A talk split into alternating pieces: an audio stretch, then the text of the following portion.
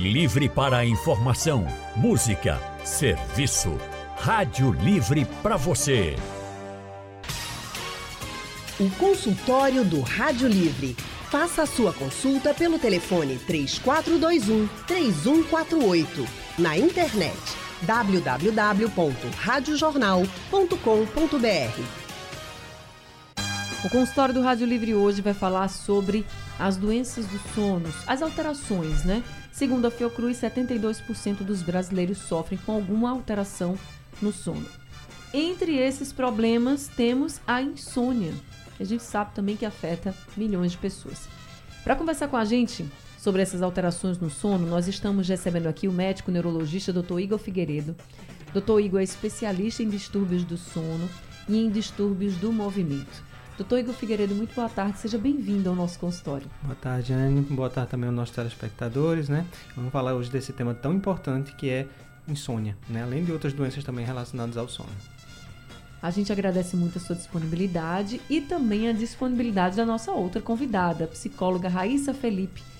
Raíssa é psicóloga clínica hospitalar, docente do Centro Universitário Estácio Recife e mestra em psicologia clínica. Boa tarde, Raíssa Felipe. Seja também muito bem-vinda. Obrigada, obrigada pelo convite e por participar desse diálogo hoje. Espero que a gente possa contribuir aí com algumas questões relacionadas a essa temática tão interessante e que faz parte da vida de todas as pessoas. Ah, eu tenho certeza que a gente vai conseguir ajudar muita gente hoje. Muitos dos nossos ouvintes falam sobre problemas do sono, falam sobre insônia aqui com a gente. Então, essa é a oportunidade para quem está nos ouvindo agora poder fazer essa consulta aqui com os nossos especialistas de hoje, Raíssa, Dr. Igor. Quem quiser participar, 991 47 8520 é o número do nosso WhatsApp para você participar com a gente, tá? Só para a gente ter uma ideia, insônia é um problema que afeta cerca de 73 milhões de brasileiros. Esse é um dado da Associação Brasileira do Sono. Mas, doutor Igor, como, como é que o senhor pode diagnosticar, por exemplo, que aquela pessoa ela está com insônia e não outro distúrbio. Perfeito. É, gente, é importante a gente salientar isso porque a gente tem que ter muito cuidado com o autodiagnóstico e não passando por uma avaliação de um profissional especialista. Muitas vezes as pacientes interpretam como uma dificuldade de dormir, então eu devo ter insônia. Então, o que é, que é importante a gente deixar claro? Quais são os critérios diagnósticos para insônia? Então, obviamente, existe a queixa relacionada ao sono, seja de começar a dormir, a gente chama isso de insônia inicial, ou a dificuldade de manter o sono. Então, aquele indivíduo que até adormece rápido, mas acorda muito durante a noite. A gente chamaria isso de insônia de manutenção. Então, obviamente, a queixa de sono tem que estar presente, porém, são necessários outros pré-requisitos, como, por exemplo, também algum grau de repercussão diurna. Então, por exemplo, aquele indivíduo que acha que dorme pouco, mas não tem nenhuma repercussão, ou seja, passa o dia bem, não tem nenhum transtorno de humor, não tem perda de rendimento no trabalho, ele a princípio não teria insônia. Ele pode ser uma variante da normalidade, que nós chamamos de dormidores curtos, ou seja, pessoas uhum. que dormem menos de 6 horas e não tem nenhum problema quanto a isso. E também é necessário a gente entender que o paciente tem que ter a oportunidade adequada para dormir. Muitas vezes a pessoa tem filho pequeno, tem um compromisso no trabalho, trabalha mais de um expediente, então às vezes dorme muito tarde, acorda muito cedo por questões de estudo, questões de trabalho, e isso também a gente não pode chamar de insônia, porque eu preciso dar o tempo necessário e adequado para a pessoa para ela ter essa queixa. Então, em resumo, seria uma queixa de sono, ela tem que estar presente, o paciente tem que ter oportunidade para dormir, mas também tem que ter esse grau de comprometimento diurno, seja em qualquer aspecto, seja físico, seja emocional, seja no trabalho, enfim, algum grau de repercussão dessas queixas. O senhor falou que pode ter aquela insônia de quem demora a começar a dormir. Qual é o tempo? O tempo, vamos dizer assim, ideal para a pessoa começar a dormir? A gente considera uh, um critério que chamamos de latência de sono, ou seja, o tempo que demora entre deitar e efetivamente dormir. Então, de uma forma bem resumida, a gente poderia considerar 30 minutos. Normalmente, uhum. indivíduos sem insônia, eles, do, eles cochilam, eles começam o sono entre 15 e 20 minutos. Nesse intervalo entre fechar os olhos e começar a dormir. Acima de 30 minutos, já poderia começar a pensar talvez esse indivíduo possa ter essa insônia inicial, né? dificuldade de começar a dormir. E essa questão de ficar acordando, aí é acordar do nada, porque tem gente, eu, eu tenho certeza, deve ter gente pensando assim, ah, mas eu acordo porque eu tô com vontade no banheiro, eu acordo, enfim, é do nada. É, isso é bem curioso, porque muitas vezes os pacientes com insônia ou outras doenças do sono, como por exemplo a apneia do sono, eles acordam por, por uma outra questão, como por exemplo uhum. a apneia do sono, é uma doença que se caracteriza exatamente pelos períodos de queda da saturação do oxigênio. Se a pessoa perde oxigênio durante a noite por um transtorno respiratório, né, a oclusão das vias respiratórias, e acorda pela hipóxia, ou seja, a falta de oxigênio faz o cérebro acordar para respirar. É uma condição fisiológica. E muitas vezes os pacientes acham que, ah, eu acordei para ir ao banheiro, quando na realidade ele acordou em decorrência da doença e teve a sensação de bexiga cheia e acabou indo no banheiro para esvaziar. Então, muitas vezes há essa interpretação equivocada de que eu acordei para ir ao banheiro. Não, na verdade, o paciente acordou por uma questão fisiológica e entendeu que, na verdade, ele queria ir ao banheiro por causa disso, quando, na verdade, é o contrário. Tá? Mas, nesse caso, seria um caso, assim, que caracterizaria insônia? Não, porque um dos critérios de diagnóstico de insônia é eu não tenho nenhuma outra condição ou outro diagnóstico que explique melhor a situação. Então, se, por exemplo, a pessoa acordou durante a noite por uma falta de respiração, uma parada da respiração, eu não posso chamar de insônia. Eu chamaria de que existe outra doença do sono que explica melhor o que está acontecendo. Tá certo. Doutor Igor, até Raíssa falou pra gente assim, de algumas, alguns parâmetros emocionais. Quando a gente não dorme direito, né? No outro dia, a gente. Ou quando a gente não dorme, tem uma insônia, assim, no outro dia a gente. Transtorno do humor é fato, né? A pessoa não fica bem. Ou fica sonolento, ou fica muito estressado. Enfim, mas tem também os problemas emocionais que podem levar à insônia? Com certeza. É, eu sempre considero que é importante a gente localizar qual é o público com o qual a gente está trabalhando. Então, é importante a gente saber sobre o sono de quem estamos falando.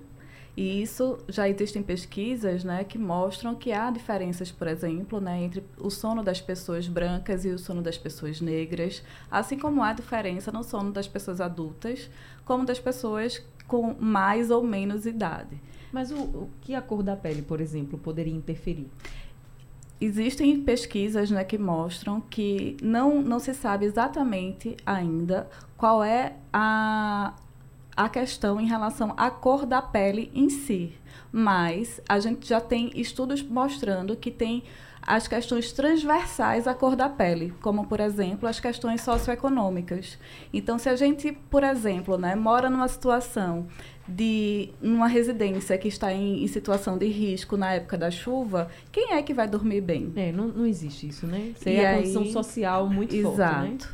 Então, majoritariamente, os grupos que são minorizados, eles uhum. estão morando em situações de precariedade, de vulnerabilidade. Então, é importante a gente considerar que público é esse que a gente está atendendo, para que a gente também possa compreender um pouco de como é que é o dia a dia, a rotina daquela pessoa e o que é que, de fato, é, é necessidade daquela pessoa. Então, é, é, diferente a gente, por exemplo, né, como o doutor Igor estava falando, é, se a gente acorda e aí a gente vai fazer um café da manhã, a gente vai se deslocar para o trabalho, a gente vai se deslocar para deixar uma criança na escola. Se essa, se essa criança ela precisa estar na escola às 7 horas, 7 e 15 para começar a aula, de que horas essas pessoas vão acordar? Se o transporte público que essa pessoa pega não é um transporte público de qualidade, quanto tempo ela vai demorar para chegar até o local de trabalho? Se ela tem carro, qual o período no trânsito que ela vai passar e o estresse que isso pode gerar, né? não só na ida, mas quanto na volta ao trabalho também. Então, esses são fatores que vão atravessar aí a questão de raça, classe e gênero também. Né? A gente sabe que, infelizmente, as mulheres são majoritariamente aquelas que têm uma função é, de organização dentro de casa, de um trabalho que é invisibilizado dentro de casa e uma função profissional fora de casa, para além dos cuidados com os filhos, com a gestão, enfim, de uma casa, é, é uma sobrecarga que é diferente culturalmente em relação aos homens. Então, eu não estou colocando aqui que todas as mulheres são assim ou que todos os homens são assim, mas culturalmente a gente tem nas nossas rotinas que as mulheres elas têm uma sobrecarga maior de trabalho invisibilizado do que os homens. Então, também é um dado a gente pensar, né, que público é esse com quem a gente está falando sobre essa questão do sono, principalmente, né, isso, que é o tema de hoje. E isso pode afetar o sono, né? Com certeza. As preocupações, por exemplo, com o emprego também. Você ficou falando, eu fiquei aqui pensando. Uhum. Vamos pensar em alguém que é autônomo, por exemplo, né? Exato. Autônoma e que não tem aquele salário fixo, as vendas não estão tão boas. Isso também pode tirar o sono. Como Exato, né? Como, por exemplo, na pandemia, como tantas pessoas que eram empregadas, que durante a pandemia, por exemplo, perderam o emprego, ou que tiveram a sua rotina alterada em função de um home office, uhum. aqueles que tiveram esse privilégio, né? Então, tudo isso vai alterar essa, esse humor, né? Vai mexer aí com a nossa condição mental e também vai com certeza ser um fator a mais ou a menos para o sono. A gente vai falar sobre o, tratamento, porque a gente está vendo que tanto a insônia pode gerar problemas emocionais psicológicos, quanto problemas emocionais do nosso dia a dia também podem acarretar na insônia. Agora, doutor Igor, por que às vezes a gente está tão cansado, por exemplo, Raíssa colocou aqui, né, uma situação de uma mulher, vamos pensar aqui numa mulher, ou até mesmo num homem, que trabalha o dia todo fora, depois chega e tem todas as coisas da casa para fazer, e a gente vai colocar aqui as mulheres, porque nessa situação existem mais mulheres nesse cenário. E às vezes a gente deita, tá muito cansado e tipo assim, deita e não, agora eu vou dormir, né? Chegou o meu momento. E aí demora mais ainda. Por que isso acontece? É curioso que essa falou de uma coisa bem interessante, né? Que na verdade existe uma interrelação entre transtornos emocionais e transtornos do sono. Então a insônia por si só, ela pode gerar transtornos mentais. Então isso já se provou que pacientes com insônia têm uma maior susceptibilidade, por exemplo, a desenvolver principalmente transtorno de ansiedade e transtorno de humor, no caso da depressão, mas a recíproca também é verdadeira. O paciente que já tem um diagnóstico de transtorno de ansiedade ou transtorno do humor também é mais predisposto a desenvolver insônia. Às isso... vezes é até difícil identificar o que é que veio antes. Exato, porque são relação bidirecional. Uma retroalimenta a outra. Esse ciclo é muito difícil de ser quebrado. Então, exatamente essa dificuldade que a pessoa tem. Ah, eu estou muito cansado e não estou conseguindo dormir. É uma marca da insônia. Né? Porque o normal é quanto mais tempo acordado, a gente tem a maior pressão de sono e a probabilidade de dormir e de adormecer é maior. Então, é, da mesma forma como o sono de má qualidade predispõe a transtornos de saúde mental, os transtornos de saúde mental também predispõem a alterações do sono.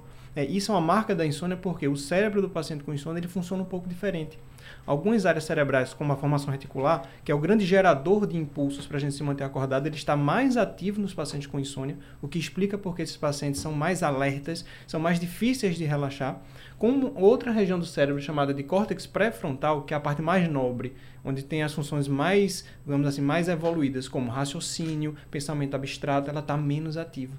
Então, por isso explica porque os pacientes com insônia têm um comprometimento diurno, ou seja, ele tem maior dificuldade de render no trabalho, ele tem maior prejuízo de transtorno no trabalho, como, por exemplo, fazer um planejamento de uma obra, por exemplo, como também, ele também tem maior transtornos emocionais. Então, a área do cérebro chamada amígdala, não é a amígdala da garganta, uhum. para deixar claro, é uma área do cérebro responsável pelo medo, ele está mais ativo. Então, o paciente com insônia, ele é mais reativo, ele às vezes responde de forma exagerada a uma, a uma condição, a uma situação que não necessariamente precisaria de tanta resposta, né? então ele é mais irritado, além dessas questões que Raiza já falou dos transtornos mentais. Então, a marca da insônia é exatamente essa, o paciente que está cansado, mas não consegue adormecer. Por quê? Porque o cérebro dele é um cérebro mais alerta, mais ativo do que uma pessoa que não tem o transtorno de insônia. Mas, por exemplo, essa pessoa, se acontecer isso, está passando por um momento difícil, por exemplo, essa semana, Nesta semana, a pessoa está ficando mais cansada, mais cansada até porque não está dormindo, mas quando vai dormir não consegue logo adormecer, não consegue né, cair no sono assim.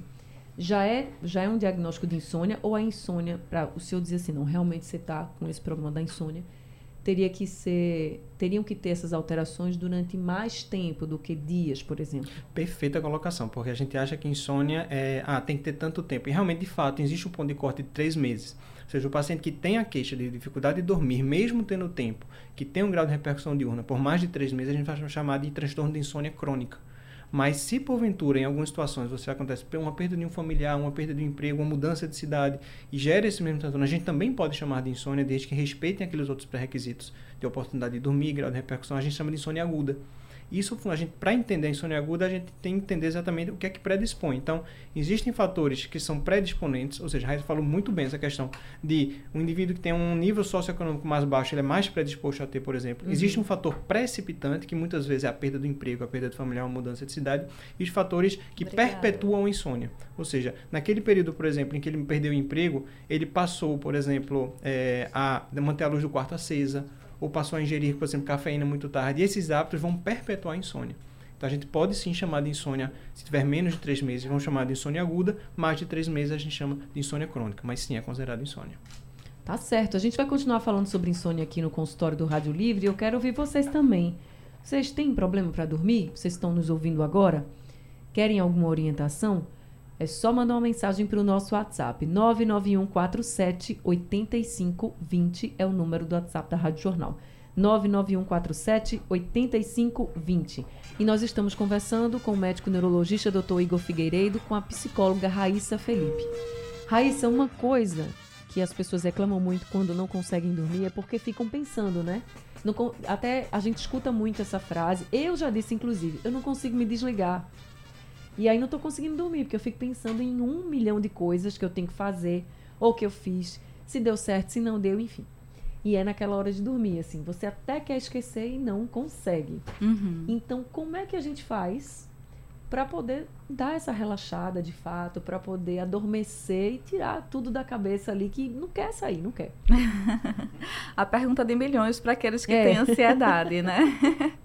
a gente fala muito desses processos psicológicos que se dão, né? Também através do sono, quando a gente dorme, o nosso cérebro não para, mas a gente, enquanto acordados, tá, estamos manifestando o tempo todo questões emocionais, questões da nossa saúde mental. Então, às vezes a gente até fica pensando, né? Eita, essa semana tá bem apertada, tenho muita coisa para fazer. E aí vamos considerar que não é uma pessoa que tem algum tipo de transtorno, né? Uma pessoa com a sua saúde mental que tá ok, que está compensada. E aí aquela semana é uma semana muito tumultuada, ela está ali cheia de atribulações. E quando vai dormir, fica pensando na agenda de amanhã. Eu entendi que a sua pergunta foi nesse Sim, sentido. exatamente. E aí eu fico pensando, né? Muitas vezes essas pessoas também pensam, ah, mas quando chegar o final de semana eu vou dormir muito, eu vou descansar. Como se isso fosse compensatório, né? O que não é. Porque enquanto que para alguns transtornos, alguns déficits, algumas questões de saúde, a gente tem a possibilidade medicamentosa, vamos dizer assim, né, de fazer ali a reposição, o sono não. O sono a gente só a gente não tem essa possibilidade de repor, né? Ele a gente precisa dormir.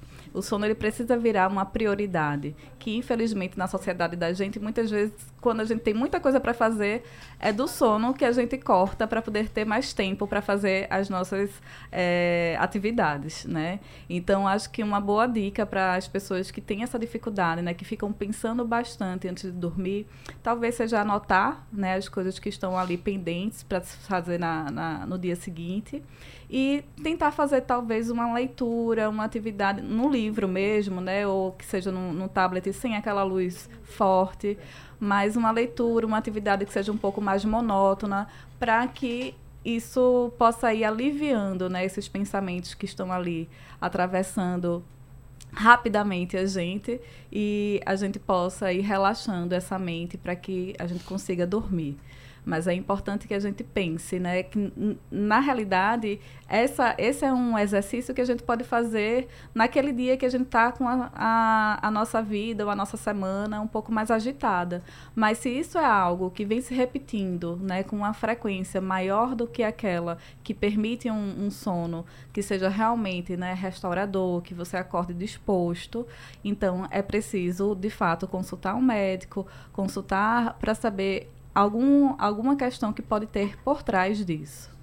Doutor Igor, qual é o tratamento para casos de insônia ou quais podem ser esses tratamentos? Perfeito. É, o primeiro passo é realmente receber o diagnóstico de insônia corretamente. Né? Então, a gente excluindo outras condições, como transtorno do ritmo circadiano, que é quando o nosso relógio biológico está desincronizado, ou seja, aquela pessoa que dorme muito tarde, acorda muito tarde, ou no caso que é mais comum em adolescentes, ou o contrário, indivíduos idosos que costumam dormir mais cedo, mas também acordam muito cedinho.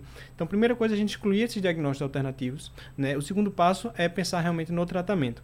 E aí vem a grande pílula né, que os indivíduos sempre querem. Qual é o melhor remédio? E aí talvez vocês fiquem um pouco decepcionados, mas o melhor tratamento de insônia, mais aprovado, com melhores resultados, é o, o terapia cognitivo-comportamental. Né? E aí entra a importância de uma equipe multidisciplinar. O sono é uma coisa extremamente complexa, então achar que a gente vai resolver uma condição complexa com medidas simples seria um equívoco. Né? A terapia cognitivo-comportamental, acho que a gente pode falar um pouquinho melhor sobre isso, ela se presta exatamente para ressignificar, re, digamos assim, ajudar o paciente a entender melhor que o sono é um processo natural, e que a gente precisa desmistificar algumas crenças que o próprio paciente acaba tendo, é, como o, alguns pacientes, por exemplo, acreditam que ah, eu nunca mais vou conseguir dormir sem remédio, por exemplo. Então isso precisa ser trabalhado. Ou, por exemplo, é verdade ou é mito, ou é uma crença de que quanto mais velho você vai ficando, menos sono você tem. E a gente também escuta muito isso. É, o que é comum é que, assim, talvez o tempo total de sono não seja tão reduzido em relação ao adulto. Ele é um pouco menor realmente no indivíduo idoso, mas muitas vezes eles podem fragmentar esse sono. Da mesma forma que uma criança que não Sim. dorme um bloco inteiro, o idoso ele pode fragmentar, por exemplo, esse sono em duas partes. Então ele pode, por exemplo, dormir seis horas à noite e uma hora depois do almoço. Uhum. Então a gente pode ter esse comum. Alguns idosos têm esse hábito de dormir uma hora depois do almoço, mas também dormem menos à noite. Então, de fato, eles podem dormir um pouco menos do que o indivíduo adulto, mas a grande característica é essa quebra, né, de talvez em dois blocos, um bloco menor à tarde, e a tendência deles dormirem mais cedo e também acordarem mais cedo. A gente chama isso de avanço de fase do sono. Tá? A grande marca do sono do idoso é exatamente a diminuição do sono profundo. Então, é um sono mais leve, mais superficial e que acorda com mais facilidade. Raíssa, terapia cognitivo-comportamental. Como é que funciona na área da psicologia? Olha, vocês me pegaram, viu? Porque, como eu estava falando para Igor antes, a psicologia ela tem várias abordagens. E nenhuma abordagem eu identifico dessa forma, né? Nenhuma abordagem é melhor do que a outra. A gente tem diversas abordagens justamente porque somos seres diversos. Uhum. Então, alguns vão se adaptar a um tipo de abordagem, outros vão se adaptar a outro tipo de abordagem, e isso não significa dizer que uma é melhor do que a outra, mas que cada um vai se identificar ali com um tipo de tratamento diferente. Eu falo do lugar da psicanálise. Então, eu atendo pessoas que têm dificuldade de sono, por exemplo, e que se adaptam à questão de fazer análise, de fazer uma terapia que esteja ali com o foco do, da teoria da psicanálise. Então, a partir disso, e isso tem relação com a pergunta que você fez anteriormente também, é, no sentido de que a gente precisa falar daquilo que a gente sente, a gente precisa falar daquilo que nos atravessa, para que a gente também possa se esvaziar nesse sentido e, como o Igor falou, ressignificar algumas questões para que a gente possa dormir mais tranquilo, né? Então, a TCC ela trabalha em geral, né, com exercícios. Tem um programa para aquele paciente, tem um, um estabelecido ali um projeto para ele. Na psicanálise a gente trabalha diferente, né? A gente vai escutar essa demanda, a gente vai escutar esse paciente, o que é que ele tem a dizer, que muitas vezes é a queixa dessa pessoa ela não se sente escutada. Tudo chega muito pronto. Você precisa fazer isso, você tem que fazer isso, você e aí quando que essa pessoa vai poder falar de si, né? Uhum. Quando que essa pessoa vai poder falar do que sente? Ainda mais numa sociedade que não valoriza e não permite muitas vezes que a gente possa sentir, né? Seja alegria, seja tristeza. A gente tem as redes sociais hoje que só mostram o lado bom das coisas, né? O sucesso. Ninguém está ali na rede social mostrando, por exemplo, por exemplo, né, o fracasso, a tristeza, um transtorno é, de, de, enfim, de humor, qualquer coisa que seja. Então é importante que a gente tenha espaço e tenha a liberdade e a segurança de falar com um profissional que tem ali né, uma técnica e uma escuta qualificada para dar vazão aí a essas emoções, esses sentimentos e não estar no, no horário do seu sono, né, pensando sobre essas questões. Então, e, assim, quando a pessoa começa a desabafar, vamos dizer assim, né, numa terapia, numa análise, com, como você colocou, é como se ela ali ela tivesse realmente assim ficando aliviada Vê se é, é, bem por aí, ou se eu estou uhum. errada, Raíssa. É como se a pessoa ficasse aliviada e conseguisse realmente dar uma relaxada, de respirar e dizer assim, nossa, eu tirei um peso das costas. Seria uhum. bem por aí? Assim, como, como muita gente diz, né? Quando a gente está mais relaxado, a gente consegue dormir melhor. Seria por aí? Isso. Na realidade, não é um desabafo, né? Ali é, de fato, algo que... Um espaço em que a pessoa vai poder se colocar colocar ali das suas emoções, dos seus sentimentos, ainda que seja em silêncio, porque o silêncio no processo de terapia, no processo de análise, ele também é importante. Então, é esse espaço que é protegido pelo sigilo ético da nossa profissão, é, ele precisa ser acolhedor para essa pessoa, seja ela, né, homem, mulher, uhum. preto, branco, enfim.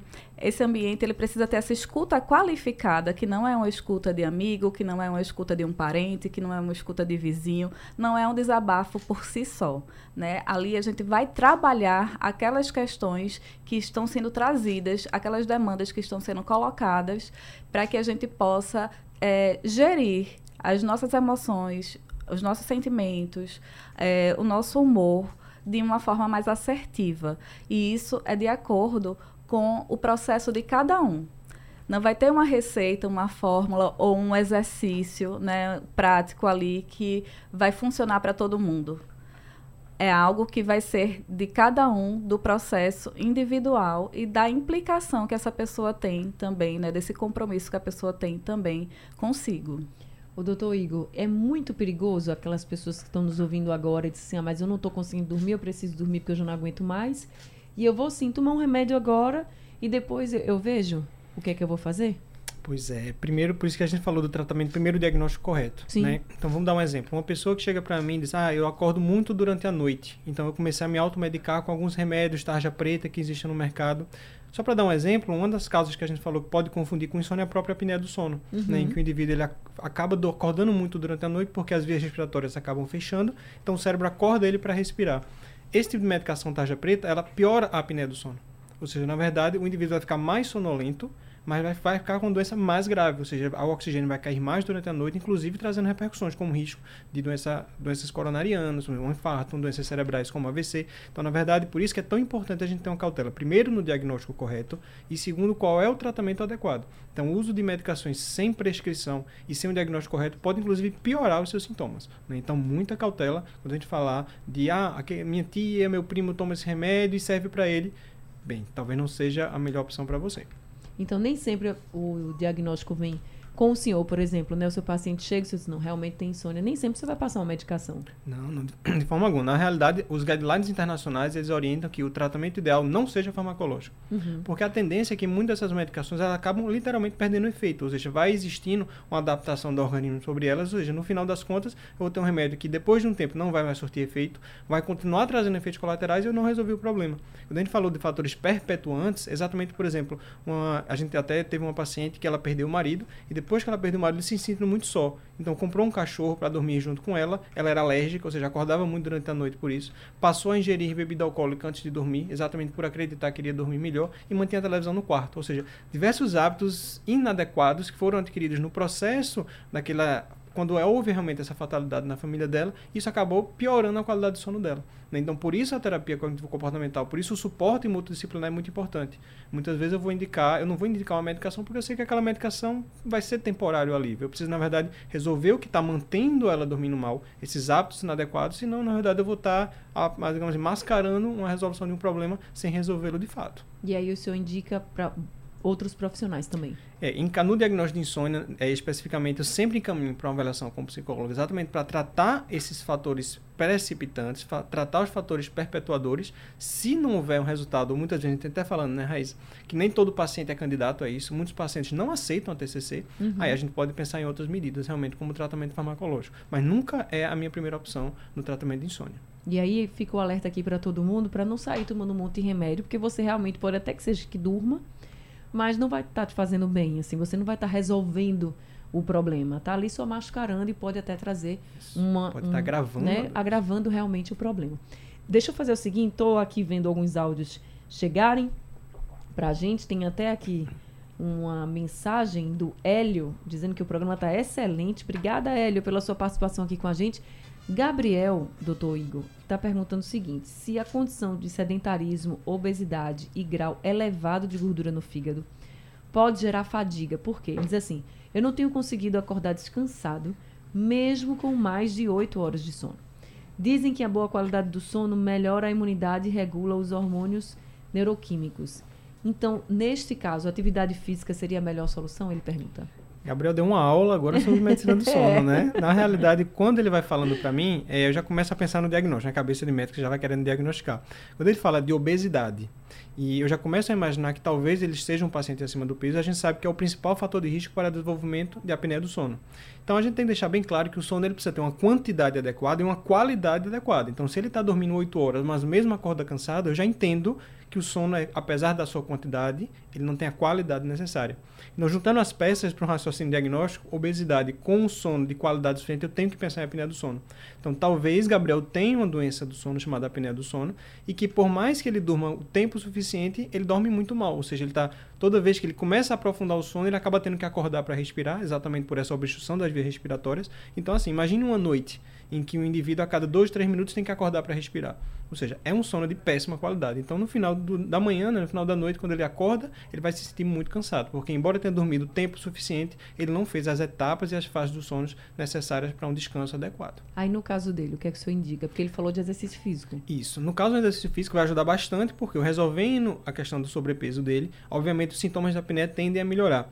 Mas aí fica também a observação de que os indivíduos com privação do sono, eles têm a maior dificuldade de perder peso. Exatamente, ele também deu uma aula sobre os hormônios, né? Uhum. A gente uhum. tem grandes dois grandes hormônios, que é a leptina e a grelina. A grelina é o hormônio que aumenta o apetite. A leptina é o hormônio que diminui o apetite. E os pacientes que dormem pouco têm uma desregulação. Então, ele tem a grelina, que aumenta o apetite, muito aumentada, e o hormônio da saciedade, que é a leptina, muito diminuído. Ou seja, esses pacientes acabam tendo muito mais fome do que quem dorme bem.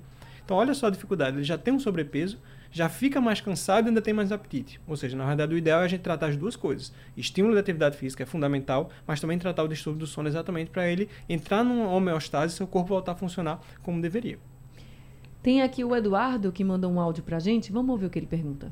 Boa tarde, Anne. Boa tarde, doutora. Aqui é o Eduardo da Muribeca. Anne, eu queria saber aí da doutora, porque eu, eu gosto de dormir à tarde, a partir de meio-dia.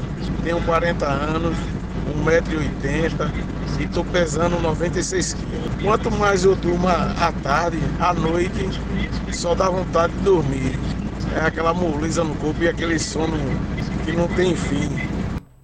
Já me deu sono também, vice Eduardo? Aí, isso, ele fez a pergunta para você. É bem interessante isso, porque também tem a ver com a gente saber identificar o que a gente sente, que muitas vezes é difícil. A gente não é ensinado a identificar as nossas emoções, a identificar os nossos sentimentos. Então, isso também fica passando na nossa cabeça, né? Algo está acontecendo e a gente não sabe dizer o que é. E aí, culturalmente, né, aqui no Brasil não tanto, mas em algumas cidades sim, a gente tem esse momentinho da festa, né? Ele falou de uma soneca aí após o, o almoço. Uhum. Olha, se eu pudesse. Todo mundo é o sono da beleza que diz. Se eu tivesse esse privilégio, e olha que a gente infelizmente enxerga o sono como um luxo, né? E não deveria ser.